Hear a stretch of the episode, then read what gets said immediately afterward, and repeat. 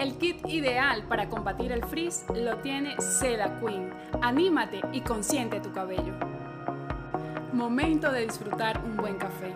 Café Serranía. No puede faltar ni en tu casa ni en la mía. Centro Latinoamericano de Especialidades Médicas y Oxigenación. Clínicas Cleo. Somos creación y renovación.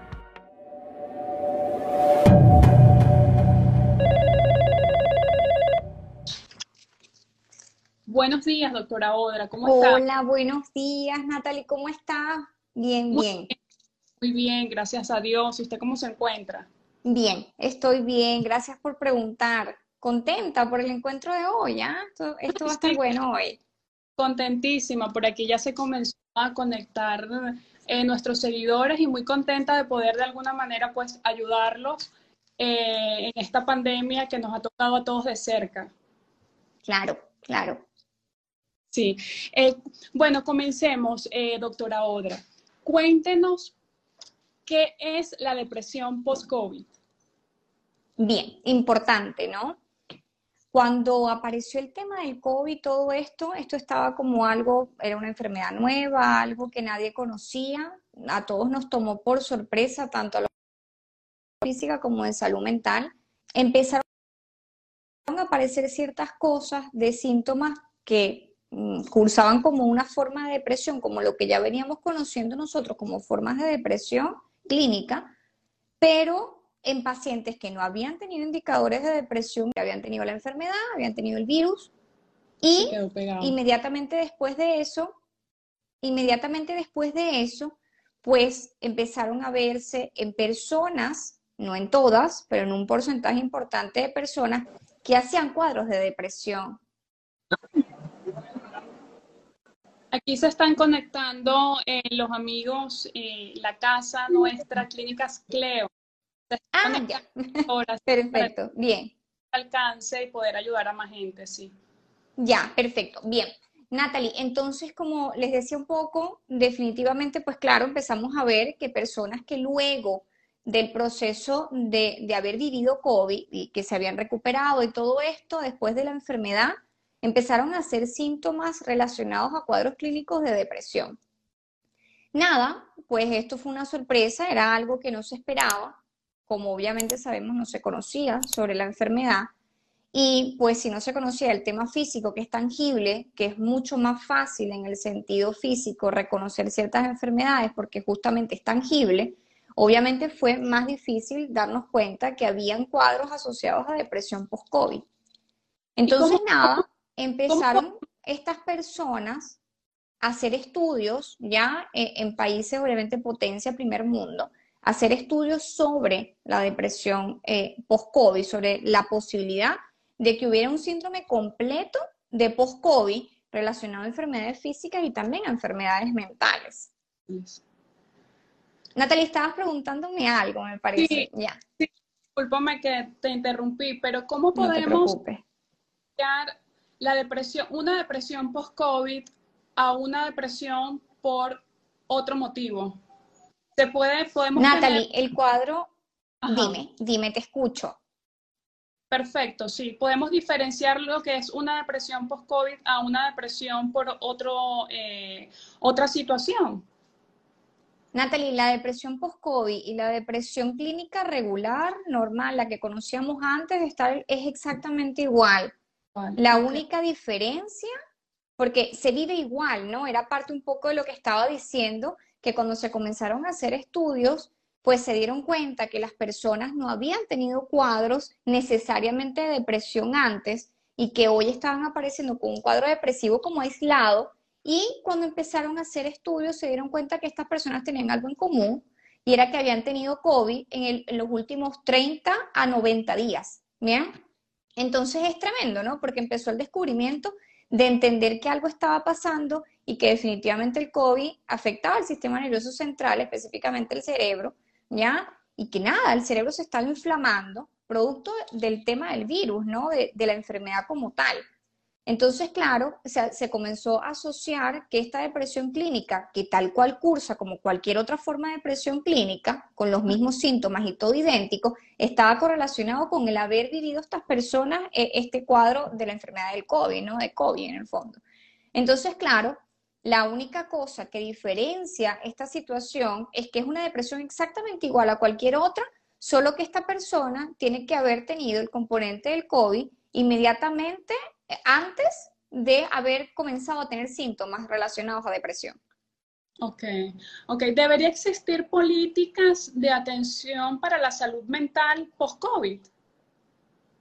Natalie, las políticas en salud mental, si hablamos del tema como de gobiernos estatales y todo esto, debería estar siempre.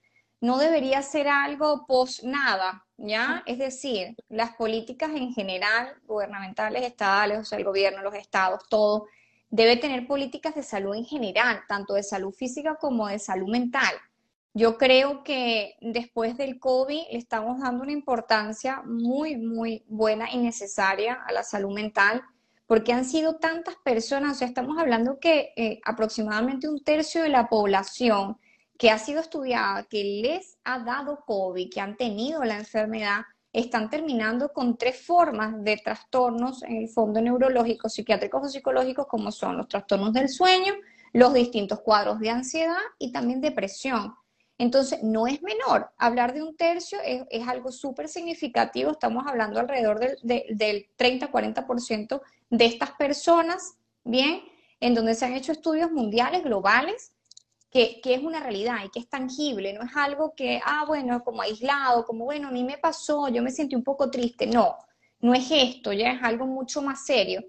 Y cubrir, por supuesto, el hecho de que este porcentaje tan grande de personas que están quedando con estas condiciones post-COVID tan severas de salud mental tengan cubierto o garantizado a través de políticas públicas el tema de que justamente se atendía su salud mental es algo obviamente absolutamente necesario, ¿no? Obviamente tiene algo que ver muy focal por, por tema país, ¿no? Cada país tiene obviamente su, su idiosincrasia y su forma de manejarse políticamente, ¿no? Pero evidentemente es muy importante. Claro, ¿no? Y la, la, experiencia que nos ha dejado esta, la pandemia eh, cuando no nos ha tocado de cerca tenemos siempre como que a una persona, ya sea un familiar, sea una persona en el trabajo o un amigo, em, tiene muchos miedos, tenemos o en algún momento tuvimos muchísimos miedos, eh, porque bueno, nos tocó, nos tocó muy a fondo y la pandemia llegó como para decir, no tienes el control de absolutamente nada, porque para todo el mundo y tocó diferentes, prácticamente todos los ámbitos de la vida eh, de una persona, el ámbito laboral, el ámbito económico, el ámbito personal, todos estos miedos que comenzaron a aflorar eh, por las secuelas porque primero, pues, no, me, no quiero que me dé COVID. Segundo, me da miedo la muerte. ¿Cómo enfrentamos estos miedos, doctora? Fíjate algo, Natalie, cuando comenzó todo esto empezó por el tema del el confinamiento, ¿no? Que no es nada menos que por el tema de estar encerrados literal en casita para tratar de cuidarnos, ¿no? La mayoría de las políticas, eh, yo creo que todos los países fue, bueno, recoger a todas las personas y pues aislarlas, ¿no? Entonces, ese tema del aislamiento social hizo como un caldo de cultivo, es como que preparó una tierra súper fértil para trastornos también desde de formas de enfermedades mentales. Eh, las personas no somos para estar aisladas socialmente, somos seres eh, sociales, necesitamos la interacción y si bien unos necesitamos eh, quizá la interacción de una forma más, más espontánea, más importante, más significativa que otros, todos la necesitamos. Y de repente pasar a tener como este contacto en, donde obviamente las personas podían ver a sus amigos, a sus familiares, iban a hacer su vida de forma rutinaria, tenían como hábitos establecidos en torno a, sus mismos horarios, a sus mismas responsabilidades fuera del hogar, el colocar y meter todo esto adentro de la casa, el que la casa se volviera el lugar de trabajo, se volviera la escuela, ya el colegio, es súper complicado. Eso generó muchísimo estrés, aunado al tema de la incertidumbre, cuando comenzó todo esto había mucha incertidumbre, porque ni siquiera los que somos especialistas de salud sabíamos qué podía estar pasando con esto. No teníamos idea ni, ni, lo, ni lo que iba a suceder, ni cómo íbamos a tratar la enfermedad, ni qué iba a pasar, ni, se iban, ni si se iba a seguir muriendo una cantidad de personas exorbitante como las personas que pudimos haber perdido en el último, en el primer año, perdón, de la pandemia. Entonces es tremendo y ver cómo no había una solución tangible importante porque no estaban ni siquiera las vacunas para reducir por lo menos el riesgo de la magnitud de los síntomas, ¿bien? Porque si bien las vacunas están y no nos hacen a nosotros inmunes, por lo menos ayudan a que haya eh, menos sintomatología de riesgo y menos entradas por lo menos a unidades de cuidados intensivos. Entonces, eso por lo menos ha dado la tranquilidad a la población en general de poder decir, bueno, quizás me voy a enfermar, pero hoy tengo la tranquilidad que es mucho menos probable que yo, que yo caiga con ventilación mecánica en una unidad de cuidados intensivos. Entonces, es algo distinto decir que hoy tengo esa posibilidad a la posibilidad que pude haber tenido el primer año si me enfermaba. Eh, entonces, el pánico es normal, es decir, el, el, haber todos colapsado un poco en el primer año de la pandemia y decir, oye, tengo una probabilidad muy alta de que si me da esto me puedo morir. Entonces, manejar eso causó un estrés muy significativo y es un estrés que, es una respuesta biológica natural del cuerpo, ya que lo tenemos de forma de protección, que no es más que sentir mucho miedo ante algo desconocido que no sabemos las consecuencias que nos va a traer, ¿no? Y, nadie quiere que, le pase algo malo, por así llamarlo. Entonces, e, es, algo es una respuesta natural, el haber sentido esta, esta forma de miedo de una forma significativa. Ok, y el miedo que te conduce a, o te lleva a tener ansiedad constante y que esa ansiedad pues te paralice al salir. ¿Qué podemos, ¿Cómo podemos ayudar a una persona que esté en esta etapa?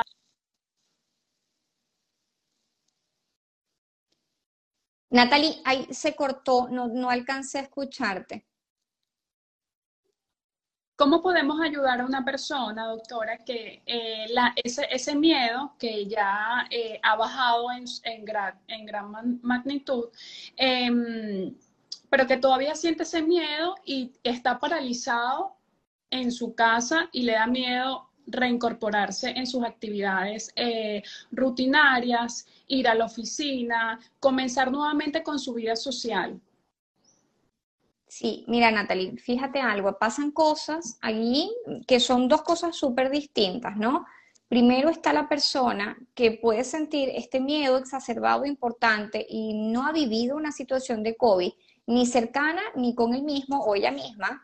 Y está la persona que siente esto mismo igual porque ya le dio y no quiere volver a pasar por esto. En el segundo caso, que es este último que acabo de nombrar, eh, la persona podría estar teniendo alguna situación asociada a ansiedad patológica, ¿bien? Por el tema del estrés que vivió con la enfermedad. El no querer volvernos a enfermar de algo que la pasamos súper mal, que nos fue súper mal, es normal. Y el que incluso lo hayamos vivido a través de algún familiar, que lo hayamos tenido a lo mejor en UCI con ventilación mecánica o al menos muy grave, o con síntomas post-COVID también físicos importantes, es súper normal estar con estrés acerca de eso. Ahora, si es tan radical como tú lo estás planteando, si es tan fuerte como que llega a ser discapacitante, yo tengo que buscar ayuda, obviamente psiquiátrica y psicológica, ¿ya? Con especialistas que solo son dos, no hay otros especialistas. Tiene que ser un psiquiatra o un psicólogo clínico. No hay otro especialista que pueda ayudarnos a salir de esto de esa forma, ¿bien? Ahora, ¿Por qué hay que buscar esto? Porque yo puedo estar haciendo un cuadro de ansiedad generalizada, muy importante, evidentemente patológico, ¿ya? Estos son formas de trastornos, de enfermedades mentales, ¿ya? O puedo hacer, o estar haciendo también un cuadro de estrés postraumático, ¿bien? Cualquiera de las dos formas de, de enfermedad son también súper complejas y no vamos a salir adelante ni poniendo de nuestra parte con esa enfermedad, ni tampoco vamos a salir adelante de forma espontánea como en solitario. Hay que buscar ayuda profesional, ¿bien? Eso por ese lado, en ese, en ese caso. Si en el primer caso que me dijiste, esta persona no ha vivido la enfermedad, no ha pasado por esto, pero igual tiene como esto, esta persona puede tener también una situación de ansiedad en menor medida o mayor medida, igual tiene que ser estudiado. No es normal que yo llegue a discapacitarme, me explico, es decir, yo puedo sentir temor por enfermarme, pero no puede eso discapacitarme de yo poder seguir haciendo mi vida con normalidad.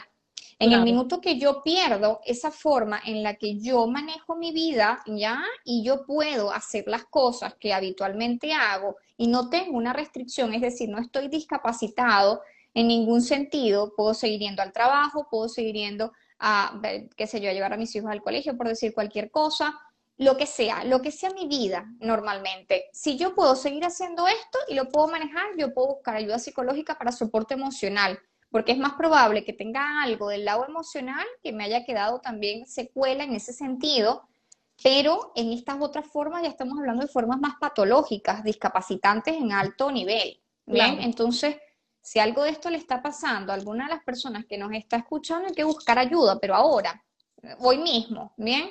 Porque obviamente esto, esto nos resta calidad de vida y bienestar y eso hace que perdamos salud mental, evidentemente y el apoyo que podemos darle, eh, el apoyo emocional que podemos darle a una persona cercana que esté em, presentando estos síntomas es acompañarlo a esta ayuda con el especialista, tanto psiquiatra como sí, Nati. Sí, Nati, esa ayuda, esa ayuda es de contención y apoyo. La contención tiene que ver con yo escuchar a mi familiar que está en crisis, que está pasando la situación adversa, complicada, el yo prestar esos oídos para poder justamente entender la situación y el apoyo es la búsqueda de solución. Es, oye, mira, vamos a hacer esto, vamos a hacer esto otro, yo te acompaño, yo te llevo, yo voy, vamos a hacerlo, busqué esto, busqué, busqué esta otra opción. ¿Por qué? Porque cuando la persona está inmersa en una situación de crisis, pues no, no puede estar viendo las cosas con tanta claridad como la persona que no está en crisis.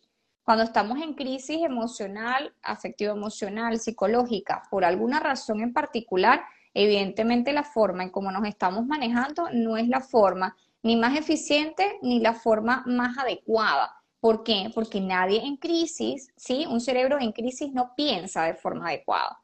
Es súper normal, ¿bien? Ok, por acá tengo una pregunta que me hizo eh, un seguidor. Él pregunta, ¿cómo puedo manejar la ansiedad que me da pensar no volver a tener mi condición física. Bien, ¿él está acá? ¿Está conectado? Eh, no, esto me lo preguntaron por el DM. Eh, ah, ya. ya. si está ahorita. Me hubiese gustado mucho saber qué tipo de, restricción tiene ahora, qué, qué, forma, en qué forma lo, lo está incapacitando el COVID. Las formas más habituales, lo que se ha visto a nivel de porcentaje, igual que las enfermedades mentales, son la discapacidad la capacidad respiratoria en general, formas eh, de, acufenos, de tinnitus, ya, eso es una de las cosas que también está pasando, se ve bastante alterado lo que es el aparato en general, la audición en general, hay como ciertos, ciertos registros de esto, las formas de trastornos del sueño que ya lo nombré, y las formas de ansiedad y de depresión. Estas son las cuatro, o sea, cinco cosas que sean más, más llamativas, más, más significativas de porcentaje que, se han podido estudiar hasta, hasta hoy, ¿no? Ahora, no sé a qué lo está afectando específicamente a él, pero una de las cosas... De su condición física, y yo claro. creo Dime, Nati, ahí se me fue otra vez él, habla de su condición física y creo que es deportista. Bien, Mira, fíjate algo, en ese caso en particular, lo ideal es podernos apoyar de fisioterapia o kinesiología respiratoria. Una de las cosas que debe estar afectándolo a él, estoy infiriendo cosas porque tengo muy poca información, ¿ya? Claro. Eh, él justamente debe a lo mejor estar sintiendo mucho cansancio físico por temas vinculados a la capacidad pulmonar, es decir, al tema respiratorio, ¿ya? A lo mejor tiene disminuida su capacidad pulmonar. Una de las cosas que él tiene que buscar es ayuda orgánica física, incluso antes de ayuda psicológica. Si considera él que él está viéndose afectado por este tema físico con el tema emocional, buscar asesoría o apoyo sin necesidad incluso de hacer psicoterapia, con psicólogo clínico, eso sería ideal, ¿bien? Ahora hay que buscar ayuda orgánica, nos tenemos que ayudar con fisioterapia o kinesiología respiratoria para que obviamente allí, a través de ejercicios, a través de guía, pueda él ir recuperando paulatinamente su forma mm, mm, respiratoria, pero tiene que tener una guía, obviamente, de salud también física. Bien, esto no es nada más psicológico. Sí, eh, básicamente todas las, todas las preguntas que nos han realizado hablan de miedo, eh, casi que todas son, Mm, por ejemplo, también claro. otra por aquí que eh, ella pregunta, ¿cómo manejo los nervios del COVID si estoy embarazada? Ya, eso es un punto, ¿ah? ¿Y esta persona habrá tenido COVID antes? No, esta persona también es por el DM, ¿verdad? Sí, ajá, Ya, es complicado, ¿ah? Fíjate que el riesgo está. Eso, es algo que nosotros no podemos, obviamente, ver completo, ¿no? ¿Por qué? Porque no hay forma de sacarse el miedo. El miedo es una emoción, es súper normal. Tenemos que dejar de tenerle miedo a sentir miedo, por más raro que suene. Sentir miedo es normal. De hecho, a mí en consulta, Nati, me pasa mucho que me dicen, doctora, es que yo quiero dejar de sentir este miedo tan horrible que siento. Yo, no, pero ¿cómo? Si ese miedo te ayuda a protegerte, te ayuda a saber que hay un peligro inminente y, y a tú mismo rescatarte, autorrescatarte de, de esa situación. No, cuando, cuando mi cuando hijo me, miedo, cuando mi hijo me habla del miedo, que no quiere hacer algo por miedo, yo no sé si ya, lo correcto o no, pero ahorita aprovechando este live con usted, eh, de repente me puede guiar. Yo le digo, hijo, es normal sentir miedo, pero mm, no puedes dejar que el miedo te paralice. El miedo te tiene que impulsar. mm. Le... Fíjate algo, Nati, eso, eso está bien interesante, ¿no? Porque cuando tenemos miedo a algo, efectivamente, hay dos caminos, ¿no? Y ese es nuestro sistema neurovegetativo, que es la forma del sistema físico que se encarga de, de regular emociones, porque esto es psicológico y físico juntos, ¿no? Esto no es tan desligado. Todo este sistema neurovegetativo que se encarga de toda la parte neuroquímica que conecta la emoción del miedo en sí, una de las cosas que hace es optar por dos salidas, o huimos o nos enfrentamos al miedo, ¿bien? Entonces, es como, a veces sí nos paraliza el miedo, e- es de hecho súper normal que a veces pueda tender a paralizarnos. ¿Qué Sí, tenemos que hacer? Gestionar un poquito la razón de qué estamos realmente pensando acerca del miedo. Porque en el momento que sentimos miedo, si es un miedo fisiológico y saludable, no, realmente no va a haber nada de trasfondo, sino algo muy objetivo, ¿ya? Pero cuando esto es todo el tiempo que lo sentimos, cuando nos incapacita, vuelvo a lo mismo, ¿ya? Cuando no nos deja hacer nuestra vida de forma regular, cuando queremos hacer algo y eso nos lo está impidiendo, eso es una forma patológica del miedo. Y la otra cosa, la frecuencia y la intensidad con la que aparece ese temor. ¿Ya? Eso, eso obviamente ya estaríamos hablando de formas de ansiedad, porque la ansiedad es el miedo exacerbado. Cuando nos enfermamos de ansiedad, nos estamos enfermando es porque como que se nos echó como a perder, ¿ya? El sistema regular del sentir miedo, de la emoción base del miedo, que es una emoción a la que no le tenemos que sentir nosotros eh, rechazo, el sentir miedo, tristeza. La gente le tiene mucha, de verdad, tiene mucha aprensión con respecto a estas cosas. Y es súper normal estar triste, es súper normal tener ansiedad, ¿ya? Pero la ansiedad adaptativa, que es pasajera, que es momentánea, que a lo mejor son, estos nerviecitos que nos pueden dar ante presentar un examen, ante una situación desconocida, ¿ya? Pero eso no se va a mantener en el tiempo y tampoco nos va a discapacitar, ¿ya? Y la tristeza también, la tristeza nos ayuda a reflexionar y a recapacitar sobre situaciones del hoy que no nos están haciendo sentir bien, es como una alerta, ¿bien? Ahora cuando ya se mantiene obviamente en el tiempo, es obvio que nos trae dificultades y ya estaríamos hablando de formas patológicas como la depresión. claro. Por aquí tengo a Daniela Moya, ella nos comenta, tengo una amiga que luego del COVID entró en crisis y ahora es diferente. Bien. Daniela, me gustaría saber cómo la ves diferente, qué tipo de crisis, porque están pasando varias formas. Es- Está habiendo depresión y ansiedad de forma patológica, como lo venimos hablando, después de, de- de haber vivido, haber obviamente tenido COVID, ¿no? Eh, están pasando las formas de crisis de pánico, que tener crisis de ansiedad y tener crisis de pánico no es lo mismo. La gente cree mucho que es lo mismo, ¿bien? ¿Cuál Eh, la crisis Claro, la crisis de pánico sucede cuando yo tengo el miedo, ¿ya? De que voy justamente a fallecer, ¿ya? A morir, ¿bien? Es como que tengo la sensación inminente de riesgo vital, ¿bien?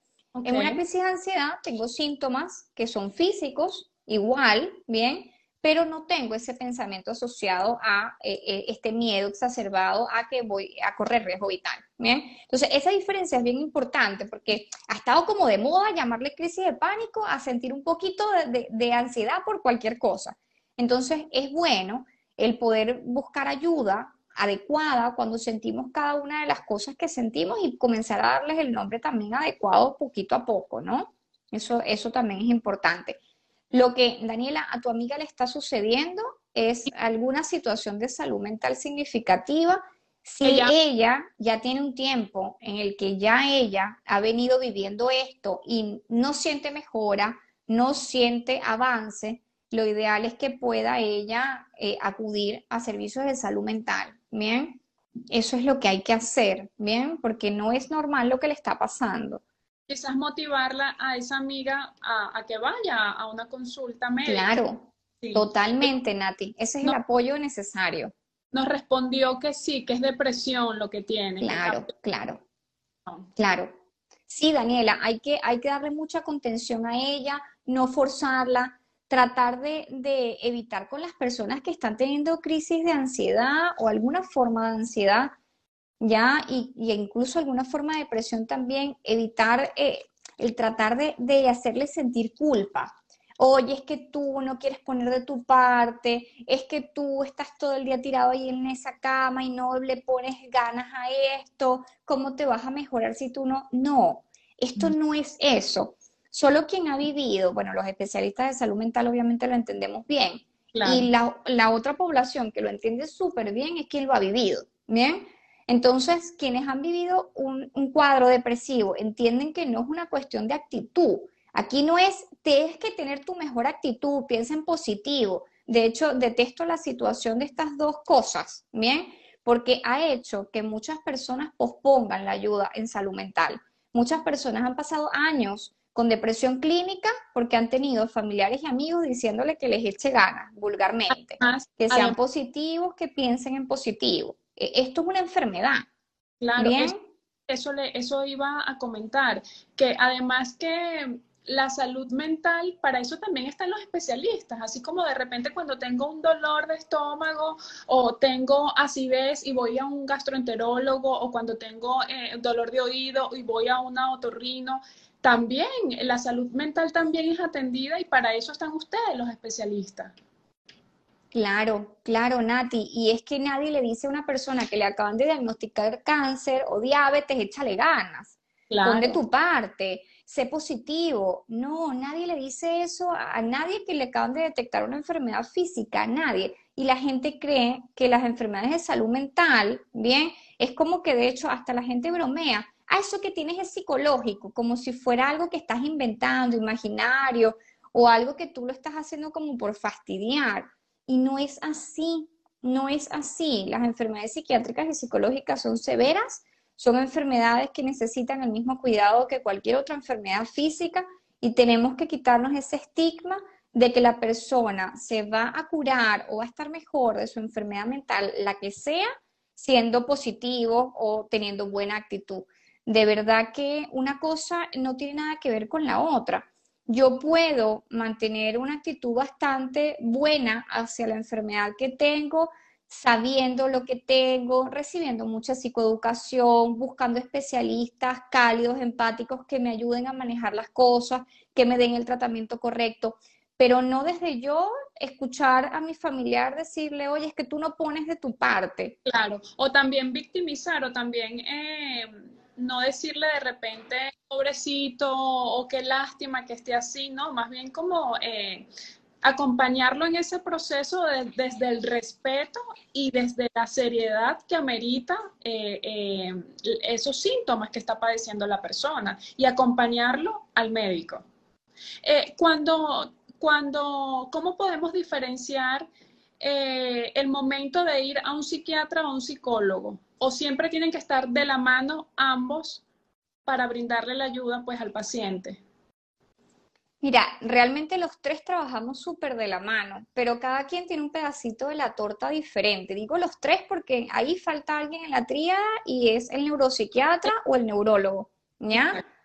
Fíjate algo, mm, el pedacito, insisto, de la torta es demasiado distinto, nos confunden mucho.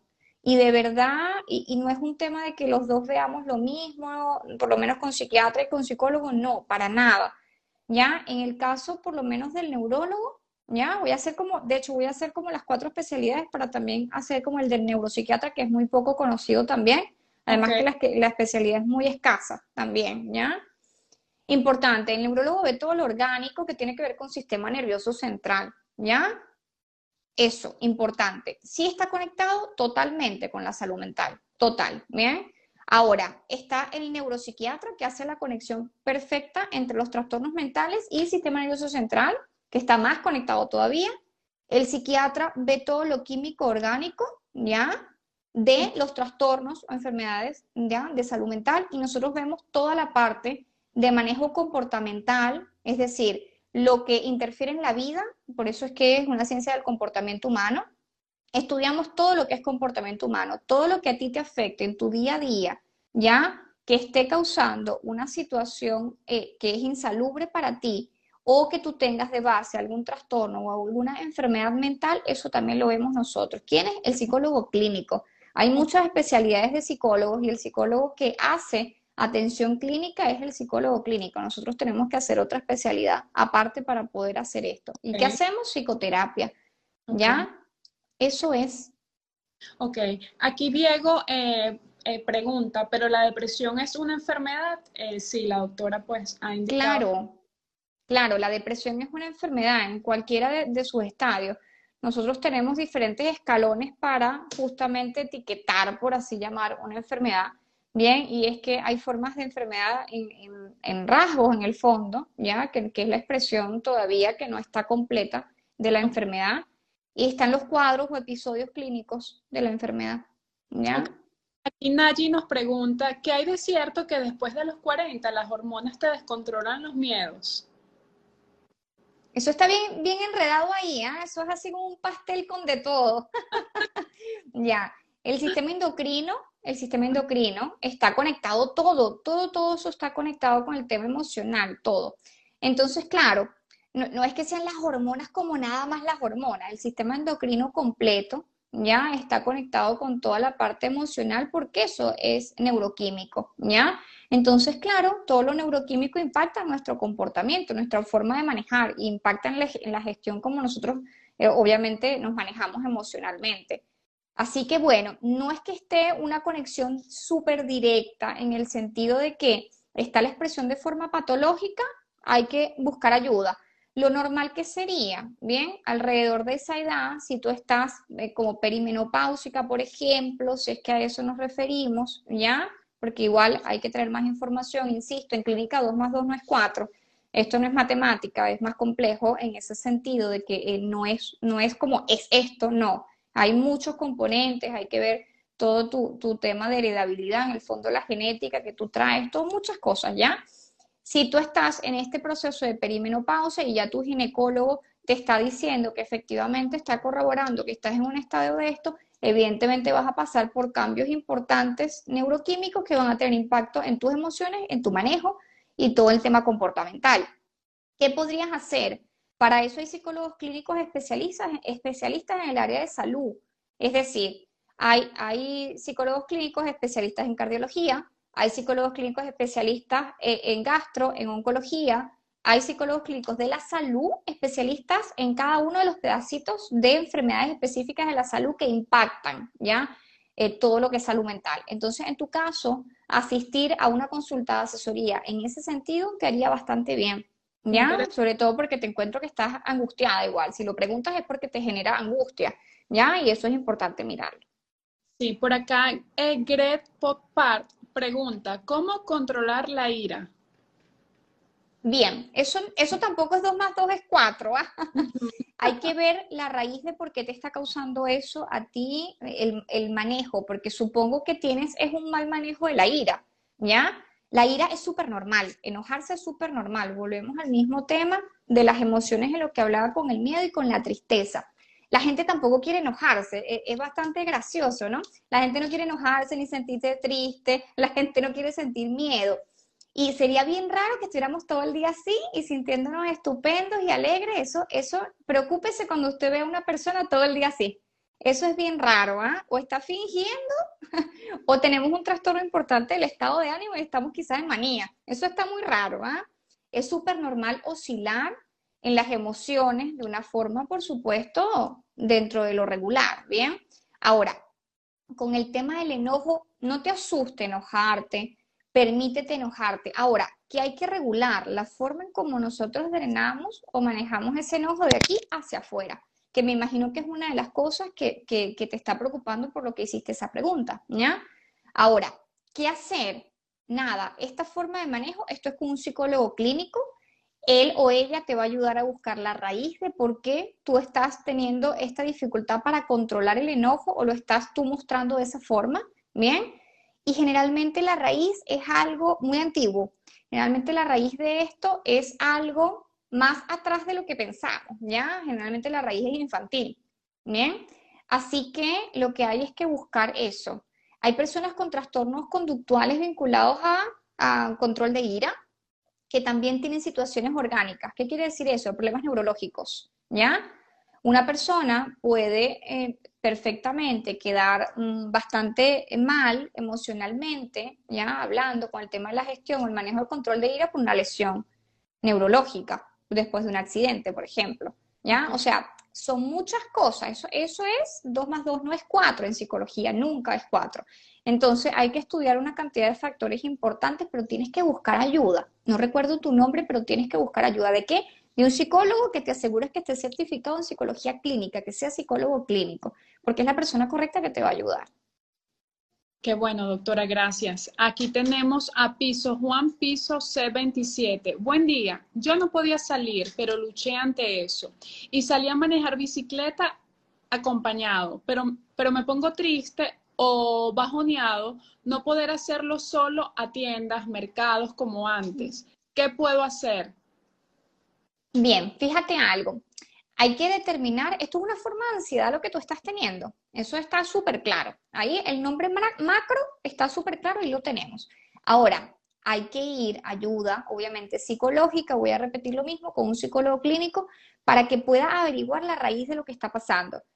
Las fobias son formas de ansiedad. ¿Ya? Pudieras estar teniendo una fobia específica hacia una situación, ¿ya? O pudieras estar teniendo una ansiedad generalizada a lo mejor tienes otros componentes, otras cosas a las que tienes la misma reacción ante la forma que tú reaccionas de esta misma manera. Entonces, eso hay que mirarlo, ¿bien? Hay que buscar ayuda. Voy a volver a repetir lo mismo que dije temprano.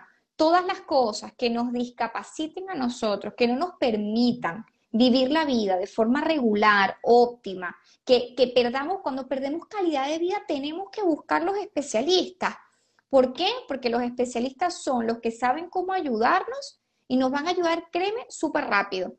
No hay nada peor, y creo que Nati lo dijo temprano, con, el tema de, de, tener dolorcito de estómago.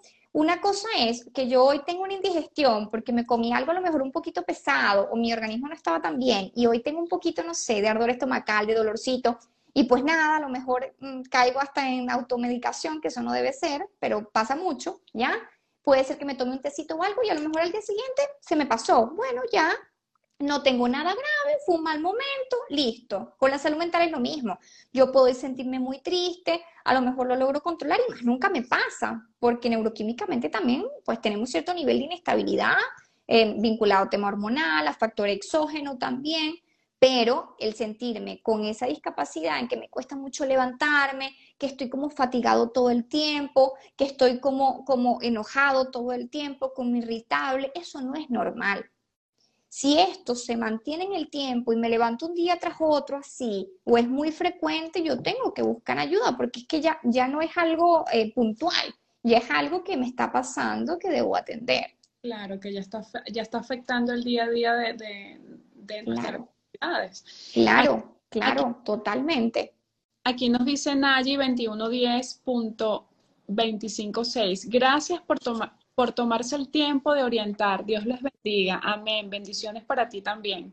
Gracias, muchos saludos para ti. Julia nos dice, buenos días. ¿Cómo controlar la tristeza cuando ya tienes varios años con... con... Bien, Julia, fíjate algo. Voy a volver un poco a ciertas cosas, ¿no? La tristeza es una emoción base, es normal sentirla. Si tú te sientes con una tristeza fuerte continuamente y no mejora y no pasa, ya hace lo que pase fuera de tu vida, no mejora, hagas lo que hagas, no mejora, ya esto pudiera estar siendo un cuadro de depresión. ¿Ya? Entonces tienes que buscar ayuda, Julia. Yo sé que, que buscar ayuda a veces cuesta, ¿ya? Primero porque hay mucho tabú ir al psiquiatra. Nadie dice, tengo una hora con el psiquiatra. Nadie dice eso. En cambio, cosas como, ay, me va a ver hoy el gastroenterólogo. Súper fácil. Eso se lo cuentan al vecino, al señor de la esquina. Voy al gastro hoy, señor, a todo el mundo. Pero decir que tengo hora con el psicólogo, que eso está cambiando, ha mejorado, pero todavía hay, ¿no? Decir que tengo hora con el psiquiatra, eso es, voy a ir con el psiquiatra. Mm. Es increíble, lo decimos bajito, escondido, la mitad de la familia no se entera porque qué dirán, los amigos menos, porque imagínate, van a pensar que estoy loco o que estoy loca y no van a querer estar conmigo, la gente del trabajo menos porque capaz me botan del trabajo porque piensan que yo estoy mal, que no puedo hacer mi trabajo bien una cosa escalofriante. Entonces, ¿cómo ver naturalmente la búsqueda de ayuda si constantemente tenemos el bombardeo social del tabú de que esto es para personas con un grado importante de insalubridad mental? Y resulta que está súper comprobado estadísticamente que hemos tenido al menos una crisis de ansiedad en la vida, un porcentaje de más del 80% de la población mundial. Entonces, imagínate lo complicado que es, que estoy segura que si le preguntamos a un amigo o una amiga, te va a decir, no, no, no, yo nunca he tenido nada de eso. Qué raro, no, no, a mí eso no me pasa. Porque encima de todo negamos los síntomas porque nos cuesta mucho lidiar con el famoso que dirán, con el tema mm, social, ¿no? Julia, nada, hay que buscar ayuda. No es normal lo que te está pasando. Esa es la gran conclusión sentirse con una emoción predominantemente todo el tiempo no es normal. Si usted está muy alegre todo el tiempo, eso es muy raro. Lo voy a decir con la alegría para que todo el mundo se quede así y digan, oye, es verdad. Sí, solo las personas eh, en una etapa muy, muy, muy fuerte de manía se mantienen 15 días así, con una euforia eh, y una energía descomunal. Eso no es normal, ¿ya? Lo normal es que nosotros tengamos, yo lo voy a hacer y lo hago con mis pacientes, es una curvita de cambios del estado de ánimo así, Ahora, cuando es así, yo me tengo que preocupar y cuando me quedo también estancado o estancada en una emoción, también tengo que verlo, porque lo más seguro es que sea una expresión patológica de esa emoción. Ok. Eh, por acá tenemos a Ordillani Chardi. ¿Por qué la depresión mayor post-COVID no se debe mm. aún con tratamientos largos de los mejores antidepresivos? con la dosis más alta posible, por ejemplo, bortioxetina y lexapro. Bien, estos dos fármacos son súper potentes y muy fuertes, ¿ya? A mí el Lexapro no me gusta mucho, de hecho, pero bueno, eso ya es un tema distinto, ¿ya? Y mucho más complejo, ¿bien?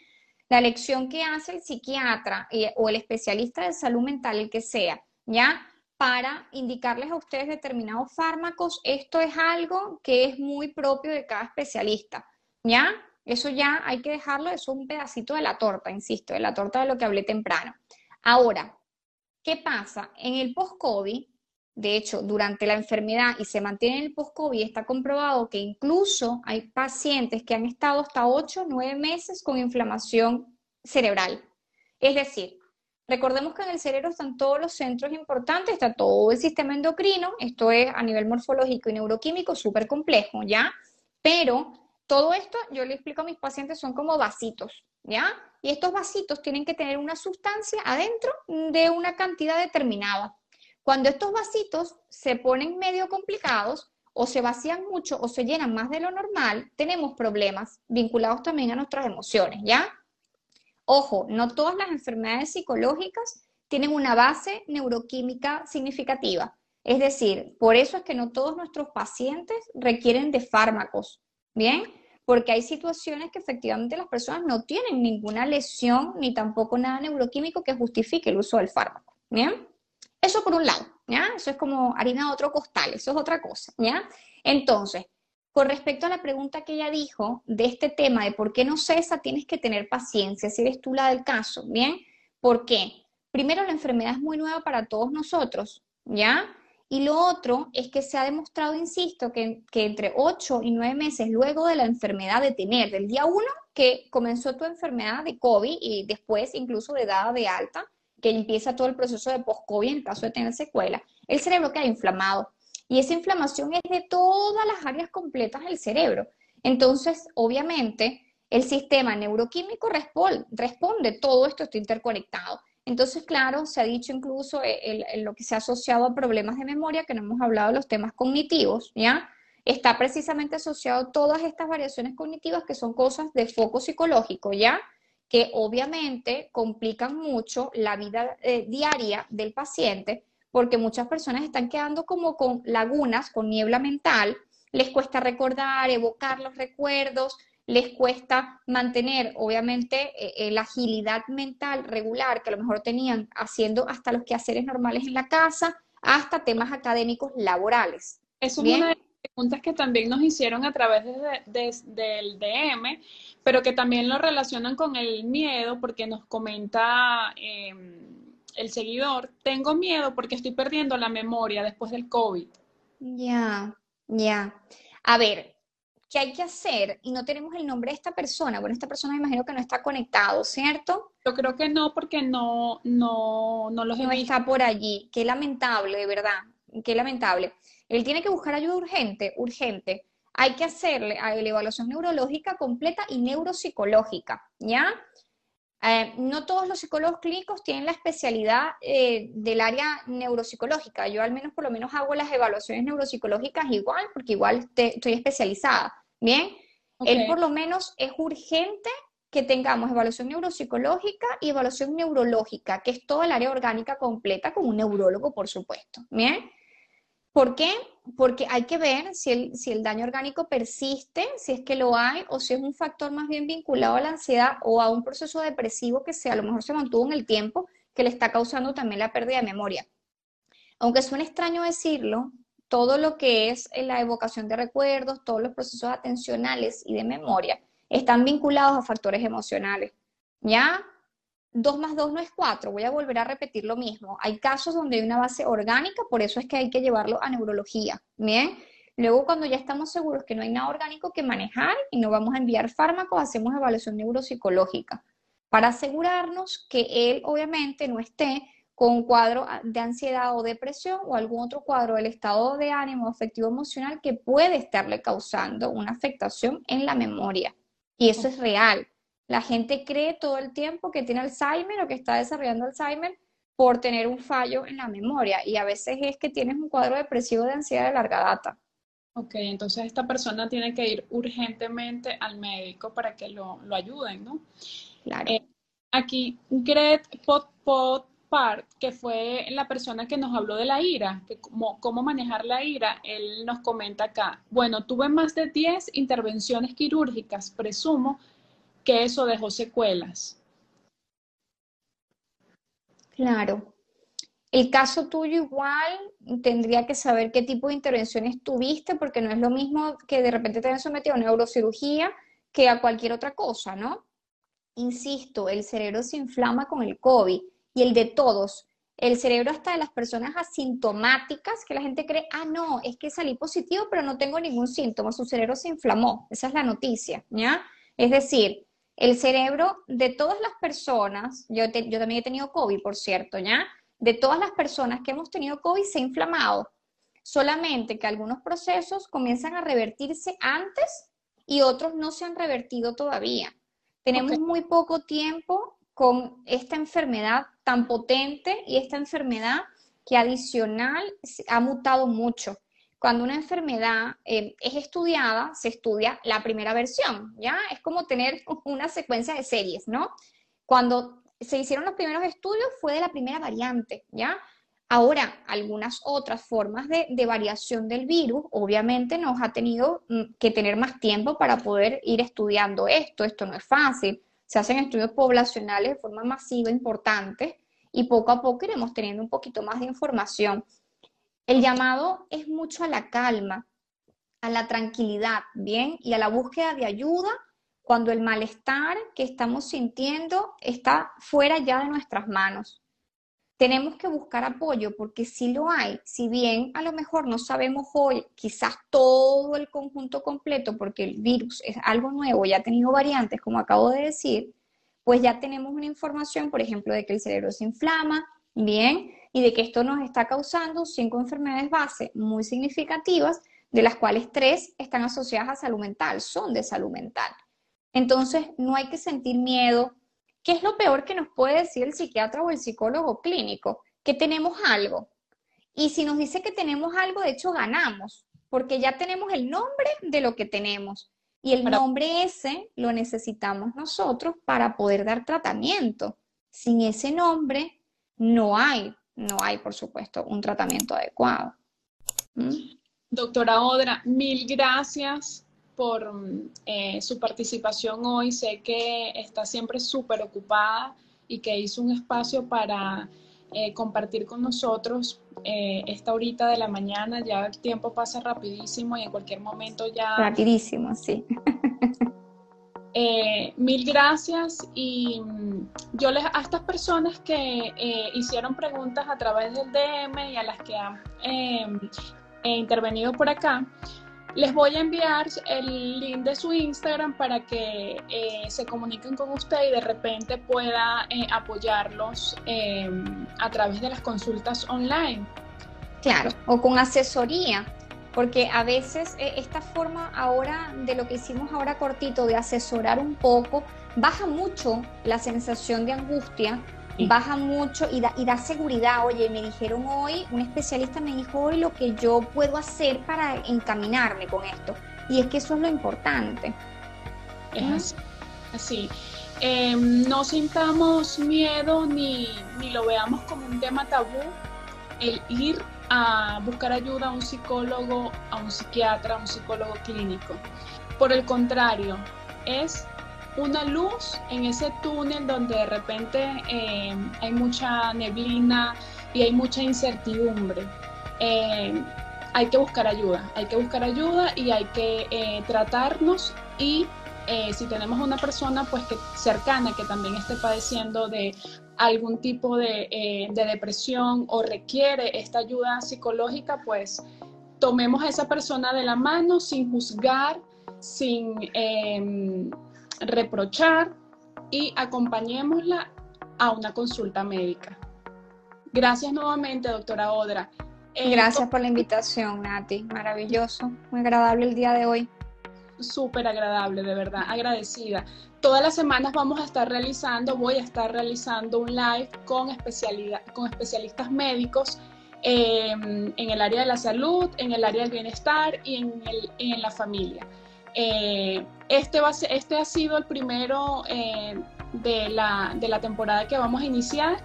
Agradecidas con todos los que se han conectado y con las personas pues, que han eh, intervenido con preguntas. Nos vemos en un próximo live. Hasta luego. Gracias, Nati. Que estén bien todos. Chao.